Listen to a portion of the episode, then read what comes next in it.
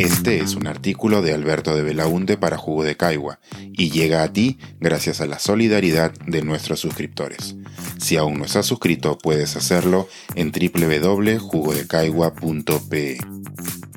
Pisando tierra. Algunas preguntas para los entusiastas de una asamblea constituyente. Hace ya varios años que algunos sectores progresistas vienen impulsando una asamblea constituyente en el país consideran que ni el texto original de la actual Constitución ni las múltiples reformas constitucionales realizadas en democracia, mediante diferentes congresos, referéndums e interpretaciones del Tribunal Constitucional, son suficientes y que debe pensarse en un texto nuevo que reemplace al actual. Constitución que, por cierto, lleva 30 años de vigencia, con 23 de ellos en democracia. Entiendo que la idea, en abstracto, pueda resultar atractiva. Toda constitución es un texto perfectible, y creo que cualquiera puede pensar en mejoras a realizar, por ejemplo, en materia de representación política y balance de poderes.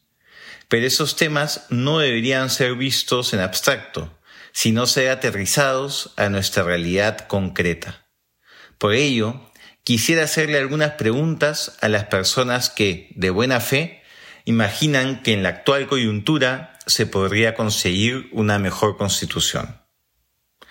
El Congreso de 2006 se consideraba el peor de nuestra historia reciente, hasta que se eligió al Congreso de 2011, y de ahí vino el Congreso de 2016. ¿Lo recuerdan? A la sazón se nos dio la posibilidad de cambiarlo antes, y elegimos el Congreso de 2020. Y luego de ese vino el actual. Entonces, si cada Congreso que votamos consigue el improbable mérito de ser peor que el anterior, ¿cómo así la Asamblea Constituyente sería distinta?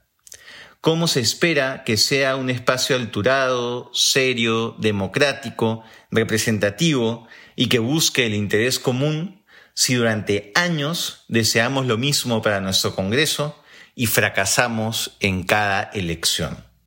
Si la misma encuesta que nos muestra que el 69% de los peruanos quiere una asamblea constituyente señala que las personas esperan que ese texto incluya el servicio militar obligatorio, establezca la pena de muerte, no permita la despenalización del aborto en los primeros meses de embarazo, y no legalice el matrimonio entre personas del mismo sexo, ¿qué nos están diciendo esas cifras? ¿La población espera una constitución progresista y liberal o ultraconservadora? Tomando en cuenta el amplio rechazo que en sectores de izquierda y derecha de los últimos dos congresos tuvo el Acuerdo de Escazú, tratado internacional para fortalecer la institucionalidad ambiental del país, el nulo interés que muestran los candidatos presidenciales y la mayoría de candidatos congresales en la defensa de nuestro medio ambiente, ¿qué piensan que ocurrirá con las propuestas ambientales en una nueva constitución? Considerando las iniciativas económicas que hemos visto en los últimos tres congresos, varias de ellas frenadas por el Tribunal Constitucional, estamos seguros de que el capítulo económico de la nueva Constitución defenderá la autonomía del Banco Central de Reserva, la estabilidad fiscal y aquellos elementos que han permitido el crecimiento económico del país?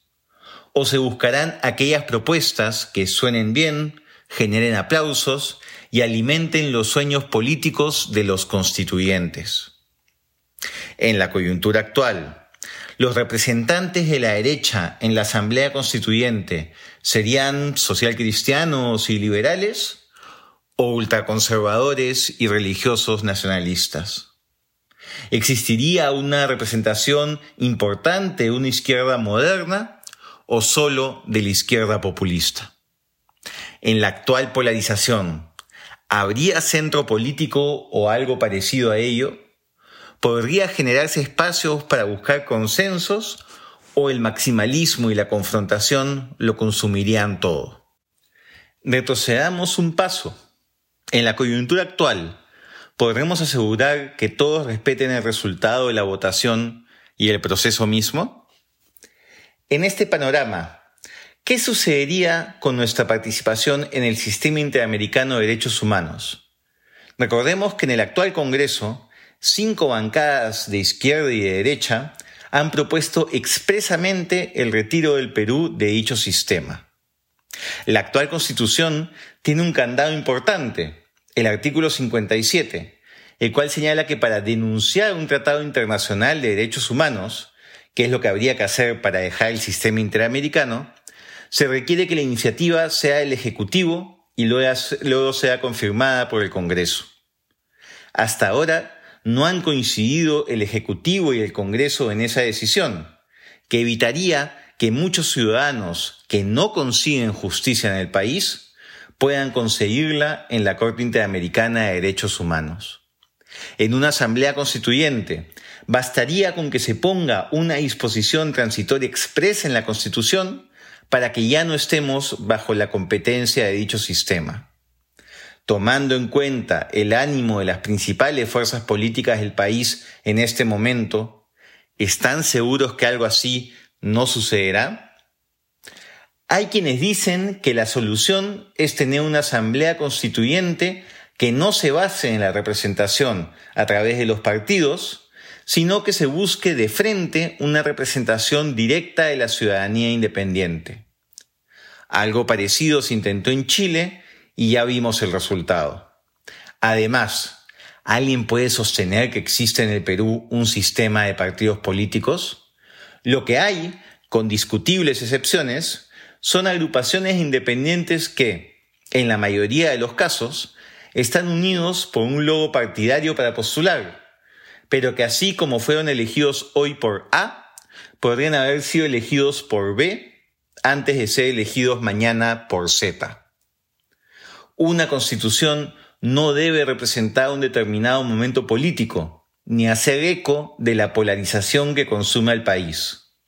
Por el contrario, debe ser una herramienta que ayude a la búsqueda de consensos, a limitar el poder, a avanzar en la agenda de derechos de las mayorías y de las minorías, como corresponde a una democracia.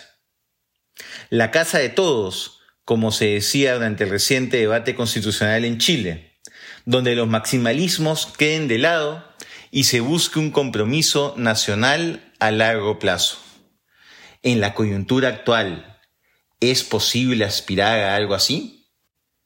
¿Contamos hoy con la capacidad y madurez para asegurar una buena constitución? Y finalmente, agrego una pregunta para los sectores que se encuentran, nos encontramos, en contra de una asamblea constituyente. ¿No se debería estar proponiendo algo alternativo que canalice el actual descontento ciudadano con lo que ocurre en el país? El simple rechazo a la propuesta constituyente claramente no es suficiente.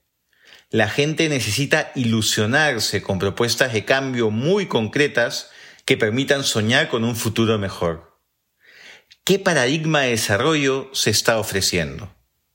Recordemos que los cantos de sirena siempre resultarán más atractivos que el silencio. Pensar, escribir, editar, grabar, coordinar, publicar y promover este y todos nuestros artículos en este podcast y nosotros los entregamos sin cobrar.